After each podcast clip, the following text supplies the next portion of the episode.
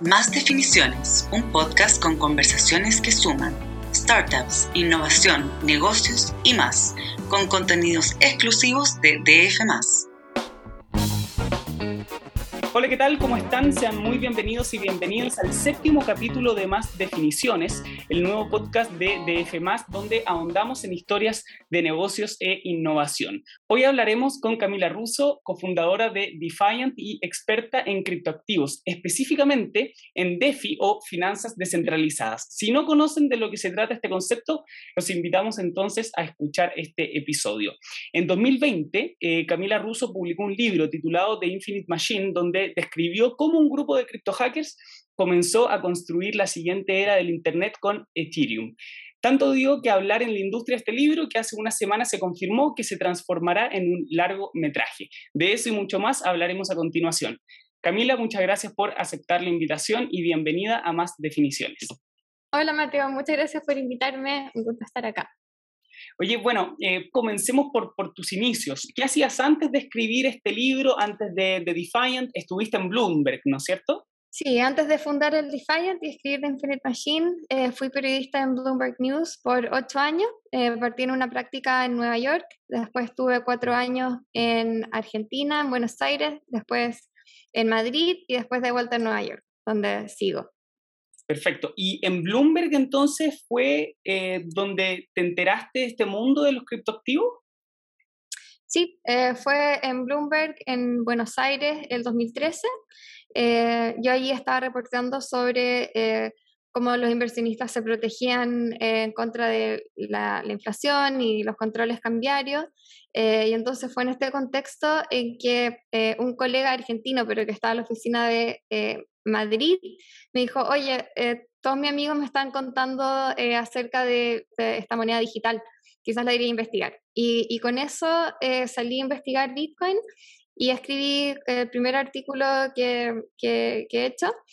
Em, y como yo estaba como sufriendo de los mismos problemas que los argentinos, o sea, yo misma estaba ganando mi sueldo en pesos argentinos, que em, pude ver el valor de, una moneda independiente que, eh, que, no, eh, que no necesitara eh, intermediarios ni banco central y, que no pudiera ser censurado. Em, y nada, di lo importante que, que, era tener algo así en Bitcoin. Así que de ahí como que siempre estuve interesada en el tema. Y el 2017, cuando hubo esta como nueva ola como este boom eh, de criptomonedas, yo estaba eh, todavía en Bloomberg y tuve la oportunidad de cubrirlo más eh, en el día a día. Y después nunca me fui del espacio. Perfecto. ¿Y cómo llegaste de ese interés, digamos, por Bitcoin y las criptomonedas o los criptoactivos a querer escribir un libro? Em, bueno, yo me, estudié periodismo porque me encanta escribir, entonces como escritora mi sueño siempre fue escribir un libro, así que em, yo siempre estaba como en la búsqueda de una buena historia que podría tener potencial para hacer un libro. Eh, y el 2017, cubriendo cripto en, en Bloomberg, em, no sé, lo, que estaban en cripto eh, en esa época se acuerdan de la locura que era. O sea, yo creo que más, más loco que lo que está pasando ahora eh, ese, ese boom. Em, y al final de 2017, eh, eh, y entonces me puse a pensar en cuál era esa historia, o sea, qué era la historia más importante que había que contar sobre el espacio y que todavía no tuviera un libro. Y para mí em, eh, era Ethereum. ya había varios libros sobre Bitcoin, em, se conocía bien la historia de cómo se fundó, pero nadie había contado la historia de la fundación de Ethereum. Así que con eso, con esa idea, eh, fui a, hacer un, una, eh, un pitch a distintas editoriales em, y, pude tener un, un deal con, con HarperCollins que publiqué con ellos el año pasado. O sea, tú llegaste primero con el pitch, con la idea del libro y después empezaste a reportear, ¿no es cierto? Claro, eh, el proceso es, em, tuve que conseguir un agente que le gustara mi idea, eh, hay que hacer una propuesta, aquí es como casi que un, plan de negocio. Creo que eso es como lo, que se hace con libros de no ficción. Em, y, después mi agente tomó mi propuesta y se lo, se lo mandó a distintas editoriales. Eh, HarperCollins eh, fue la, más interesada. Y, y, una vez con ese deal, eh, em, empecé a, a, reportear y, a hacer todo el research. Em, que estuve dos años en, en todo el proceso de, de, escribir el libro. Creo que el primer año fue sobre todo como eh, hacer el research, hice más de 100 entrevistas, eh, me, me infiltré en la comunidad de Ethereum, fui a todos los hackathons, a todas las conferencias, eh, y, y, después de eso ya agarré todo ese material y, y me dediqué a escribir. Incluso hablaste con Vitalik Buterin, ¿no es cierto?, que es el cofundador de Ethereum. Sí, eh, él fue el, el, el creador eh, de Ethereum. Eh, sí, lo he entrevistado dos veces para el libro. Perfecto. Y bueno, para las personas que no conocen o que no han leído el libro y que no conocen eh, los detalles de, de esta criptomoneda, eh, cuéntanos de qué se trata y qué, se, y qué pueden encontrar en The Infinite Machine. Eh, bueno, Ethereum es la segunda criptomoneda eh, más grande en términos de capitalización de mercado, es la más activa en términos de, de transacciones por segundo, incluso más que Bitcoin. Eh, la diferencia con Bitcoin es que eh, Ethereum permite eh, eh programabilidad. entonces, es, es, una blockchain igual que Bitcoin, una red descentralizada de nodos que permite la transferencia de información y valor sin la necesidad de intermediarios que está incentivada con una criptomoneda. En el caso de Ethereum es Ether, la, la moneda nativa de, de la red. Eh, la diferencia es que los nodos de Ethereum pueden eh, procesar código. Eh, cualquier código que puede procesar cualquier computador lo puede procesar la red descentralizada de Ethereum y esto permite hacer aplicaciones mucho más sofisticadas que las que se pueden hacer sobre Bitcoin. Entonces es por eso que es sobre Ethereum que eh, se está viendo todo este ecosistema de finanzas descentralizadas, de, de NFTs, eh, de Web 3.0, eh, porque sería muy difícil construir todas estas cosas sobre Bitcoin. ¿Y, y cómo fue la, la recepción de, del libro? Se, se, publicó el año pasado, ¿no es cierto? Sí, eh, el año pasado, em, en, en julio, y no, increíble la recepción. Eh, o sea, mejor de lo que yo hubiera esperado y soñado. Así que estoy, muy contenta. Eh, el libro tiene súper buen, buena calificación de, lectores, 4.6 estrellas en, Amazon. Eh, tiene eh, más de, no sé, creo que eran como 900 reviews en total, no en Amazon, pero en, en todas las plataformas. Eh, en verdad, o sea, sobre todo lo, a mí lo que me emociona es ver que, que todos los días eh, me, me, llega en Twitter alguien que dice, increíble tu libro, lo estoy leyendo, me convenció de cripto, me estoy dedicando a esto full time, eh, me, me, mandan fotos del libro en, en miles de lugares de, del mundo. Eh, no, ha sido súper lindo eh, todo el proceso. ¿Y, y, ¿Y la traducción? ¿Se vienen traducciones? ya, ya está la traducción a chino.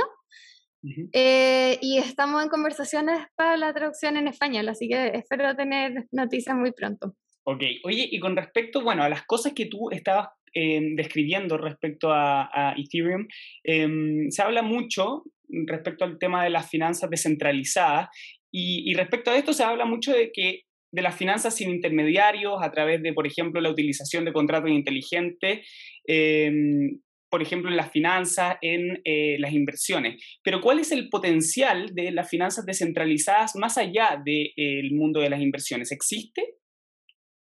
Las finanzas descentralizadas o sea, están eh, recreando el sistema financiero eh, tradicional con todos los distintos servicios y aplicaciones que, que hay ahí eh, en un sistema descentralizado y abierto. O sea, eh, entonces, sí, son eh, inversiones, eh, es trading, es eh, ahorrar, poder eh, tomar préstamos, cualquier servicio financiero que, que uno haga en, en, un banco. La idea es que se va a poder hacer en, en DeFi. Mm. Y cualquier, y, y, y más allá de, de, de, una transacción, por ejemplo, bancaria, Em, porque también se pueden hacer transacciones quizás de otro tipo, compra y venta quizás de un bien en particular o un NFT, ¿también se pueden establecer contratos inteligentes para eso? Claro, em, lo, el, el, cambio importante que está eh, permitiendo em, las criptomonedas y blockchain es que ahora cualquier cosa eh, se le puede poner un valor y se puede transar. entonces, hay una, la, línea entre lo que es finanza y lo que es cultura o lo que es información o lo que es internet se está borrando.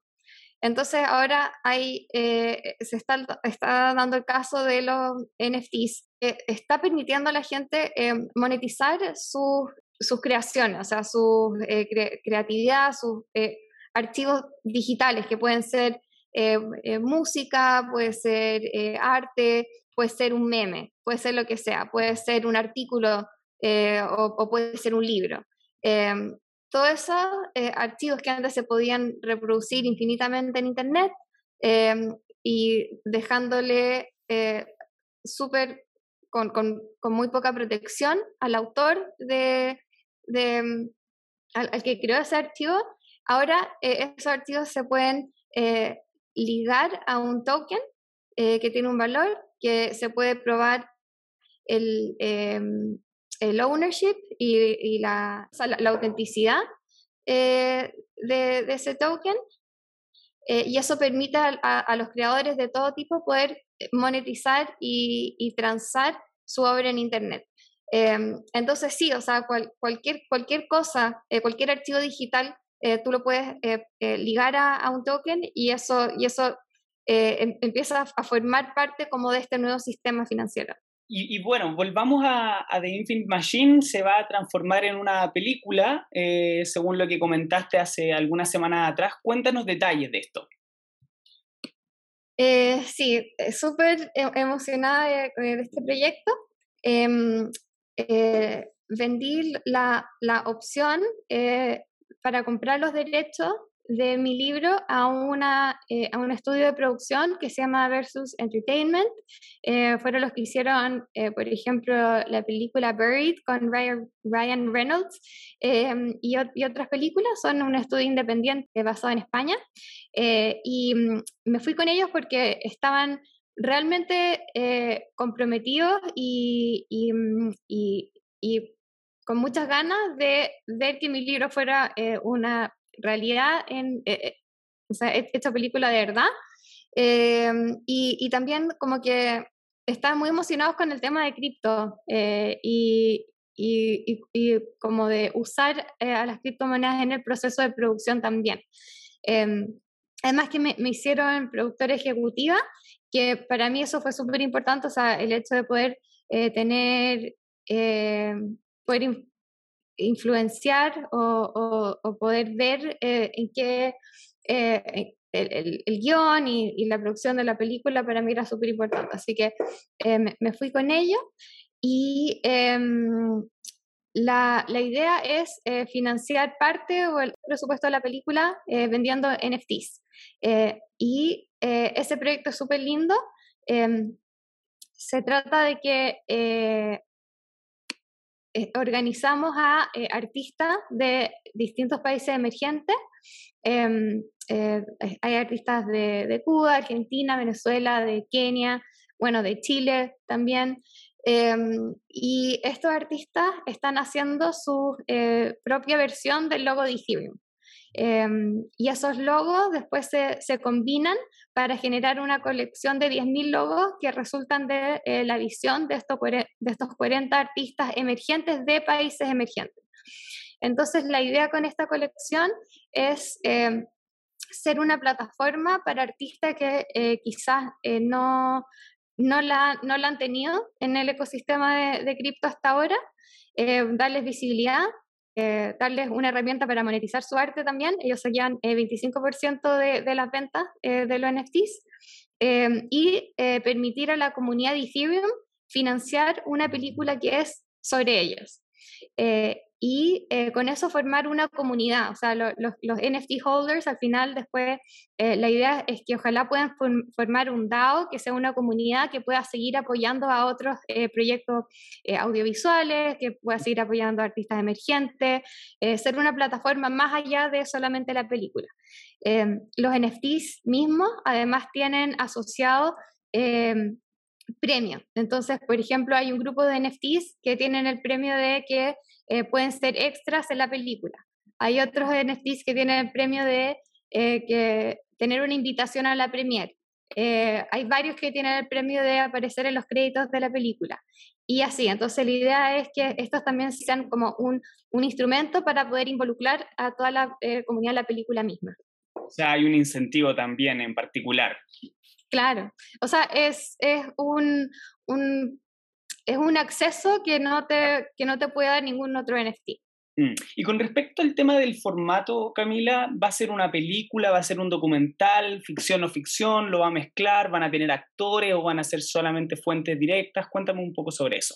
No, es una película eh, dramatizada, o sea, no un documental, pero eh, una película con, eh, con, actores. Es como, es, es basada en mi libro, que mi libro es no ficción, pero va a ser dramatizada, o sea, como el, imagínate el, el, social network que hicieron la película del libro de, Facebook, la idea es hacer lo mismo para The Infinite Machine. O sea, va a haber un actor ahí interpretando, por ejemplo, al creador de Dale, sí, así es. Perfecto, interesante. Eh, y con respecto al, tema de una vez que esté la película, ¿ustedes tienen pensado, por ejemplo, vendérsela a una plataforma de streaming o ir eh, directamente a los cines? O sea, eh, mi meta con la película es que ojalá alcance la mayor distribución posible. eso es el tema que, lo ve mejor el estudio de producción, cómo, cómo conseguir esta distribución, pero me gustaría que fuera una mezcla de Em, de distribución en, en, el cine y en plataformas de streaming. O sea, creo que ahora, no sé, estamos de acuerdo que la mayoría de la, gente consume las películas por, por, streaming, pero a mí igual me gustaría verlo como en una pantalla así grande en el cine. Así que para mí lo ideal sería una combinación de los dos, pero no sé, todavía estamos recién al principio del, del mm. proceso y todavía no estamos en esa eh, conversación. Así que... ¿Tienen, fecha, una fecha eh, aproximada quizá? Eh, la fecha aproximada es final de 2023, o sea, se, demora bastante. Dos años, por lo menos. Sí, hacer esto, sí. Perfecto, perfecto. ¿Y estás pensando quizás en otro libro, otra historia que contar, o, te estás enfocando en, eh, The Defiant y en, en, en, esta película? Eh, me encantaría escribir otro libro y, y si tengo una idea de, de, de, cuál sería, Em, ahora estoy a full con, con el Defiant y, y The Infinite Machine y, la película, en verdad no me queda un segundo para nada. Em, pero apenas eh, salga un poco de, de, de, la venta de los NFTs y, y, y, quizá el próximo año cuando pueda delegar un poco más las cosas del, del Defiant, quizás me quede tiempo para empezar un, un, segundo libro, pero sí, me, me encantaría. Oye, y, bueno, ya que tocamos eh, de Defiant, cuéntanos un poco de lo que se trata este, este medio de comunicación, podríamos mencionar.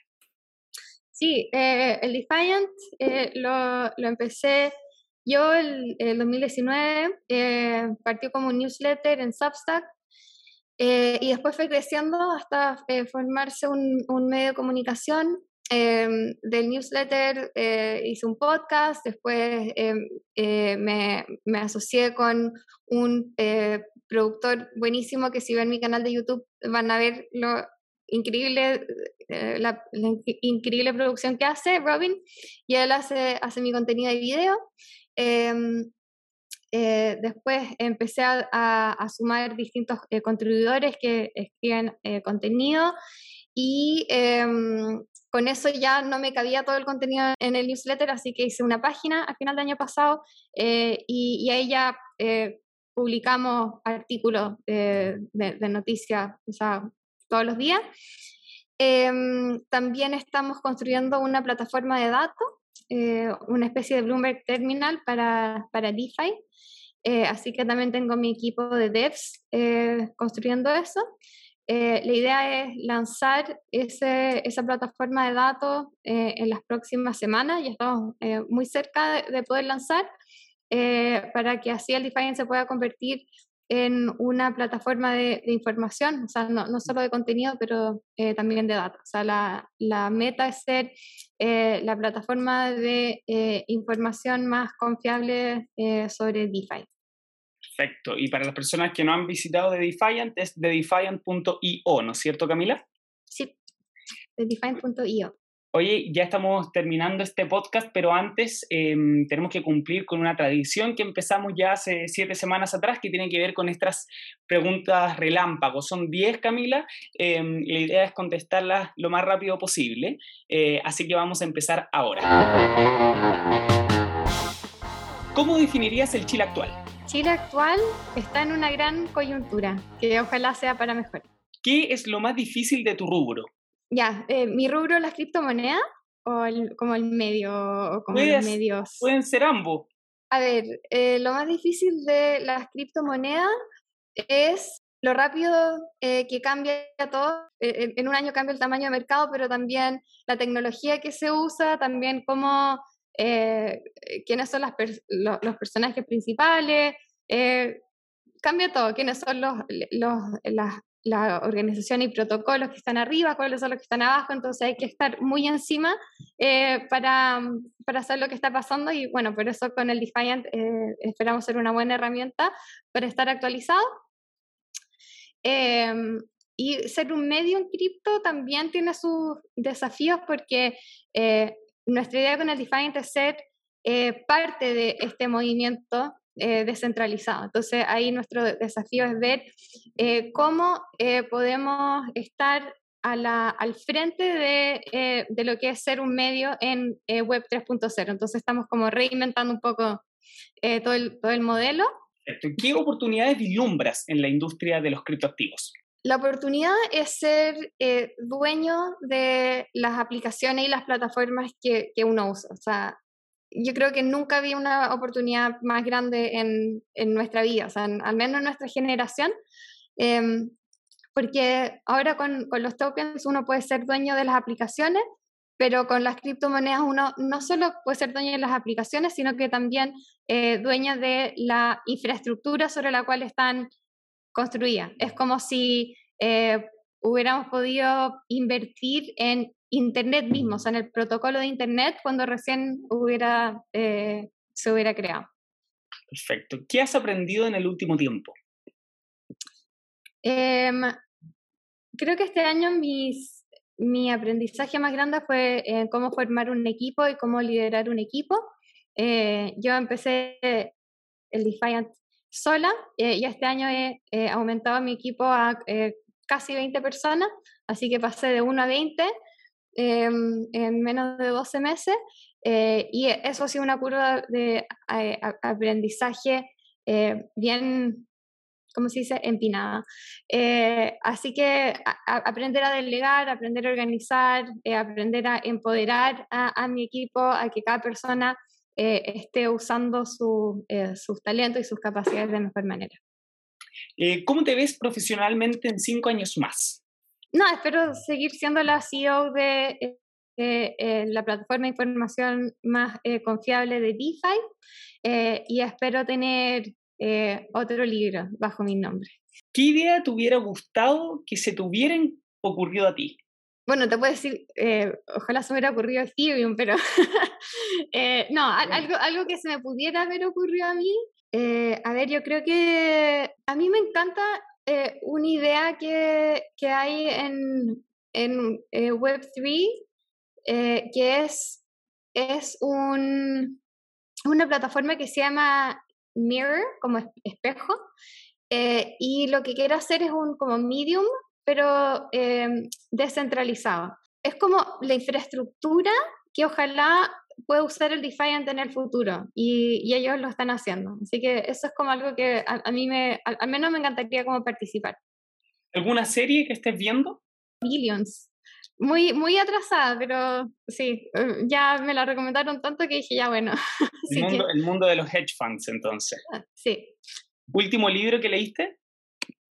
Eh, ¿Cómo se llama? Ready Player One. Ahora me estoy leyendo todos los libros de, de sci-fi para entender mejor el metaverso. Perfecto. ¿Qué es lo primero que haces en la mañana?